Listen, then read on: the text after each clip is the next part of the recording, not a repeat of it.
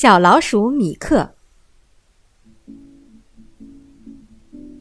小老鼠米克走了，他离开了家，他所有的家人都在捕鼠夹那里消失了。米克非常伤心的离开了家，他在乡间小跑着，寻找着一个藏身处。在一个大垃圾堆上，有一只皮鞋，那是一只没有鞋带的棕色的皮鞋。米克叫道：“太棒了，太棒了！我一直希望能住在一只坚固的、暖和的皮鞋里，这样就不怕下雨和刮风了。”就在米克想要爬进去的时候，蜗牛马里克从里面爬了出来，说道：“请问您有什么事儿吗？”“没什么，没什么，我只是路过。”说完，米克就继续上路了。在远一点的地方，他发现了一个旧书包，这个书包半开着，正好卡在了两块石头中间。米克想到。这太实用了，我可以时不时的打开书包透透气，太棒了！一楼还有两个大门。米克走近前去，想要仔细的瞧一瞧。哎呀，里面居然住着一只扎人的刺猬！进来之前你要敲门，刺猬吼道。哦，好的，好的。米克毫不犹豫地离开了。他一边走一边想。没有空余的鞋子，也没有空余的书包。这是一个很有趣的地方，到处都是空罐头。这些罐头盒子保存得很好，房顶半开着，上面还贴着很漂亮的标签。我来看看，我来看看，米克嚷道。他试了好几次，但是那些沙丁鱼罐头实在是太小了。而那个牛奶罐头又会粘住它的皮毛和爪子，豆角罐头的底又太滑了。米克说：“这些罐头太让人伤心了，而且如果在里面唱歌都会有回声，这简直会让人的脑袋爆掉。”米克继续上路了。啊，多么神奇的东西！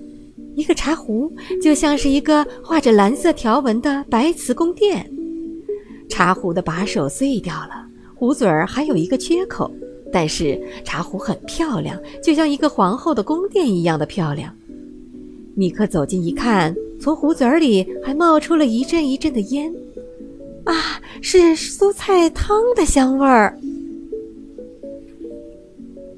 米克叹了口气，这时壶盖打开了，一只小老鼠探出了头来。“你好啊，我的朋友。”你不高兴吗？是的，一点儿都不高兴。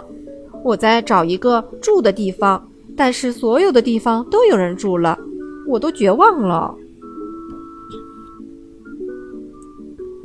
小老鼠说道：“去试试茶杯吧，那里有很多茶杯，有一些都保存的很好。”茶壶盖儿啪啦一声合上了，小老鼠又回到了它的茶壶里。茶杯，茶杯，有谁愿意住在茶杯里呀？这只住在茶壶里的老鼠简直是疯了。一个装满了雨水的茶杯只够我在里面洗个澡。于是米克就洗了一个澡。洗完澡就该上床睡觉了。床，可是床在哪里呀？啊我迷路了，我在大街上迷路了。米克绝望了。他边用叶子擦着皮毛，一边哭泣着。这时候，一只胖胖的田鼠一边嚼着谷子，一边走了过来。“你好啊，小姑娘，你不哭的话，你会变得更漂亮的。能告诉我发生了什么事吗？”于是，米克向他讲述了鞋子、书包、罐头、茶壶和茶杯的故事。他喊道。我不知道自己该住在哪儿了，我要死在沟里了。田鼠笑道：“你呀，你这个小笨蛋，果然城市里的老鼠都是贵族老鼠。来看看你的爪子，看看你的牙齿。”米克问道：“怎么了？为什么要看我的爪子和牙齿啊？”田鼠没有回答，它直接开始打洞。它挖呀啃呐，挖呀啃呐，最后它消失在了一个洞里。你去哪儿了？你在做什么呢？米克惊慌地喊道。从洞的最深处传来了田鼠的回答声：“下来看看，客厅、餐厅、卧室，这就是你住的地方，在新鲜又芳香的树根之间。你明白了吗？你的房子就在你自己的牙齿和爪子里，小姑娘。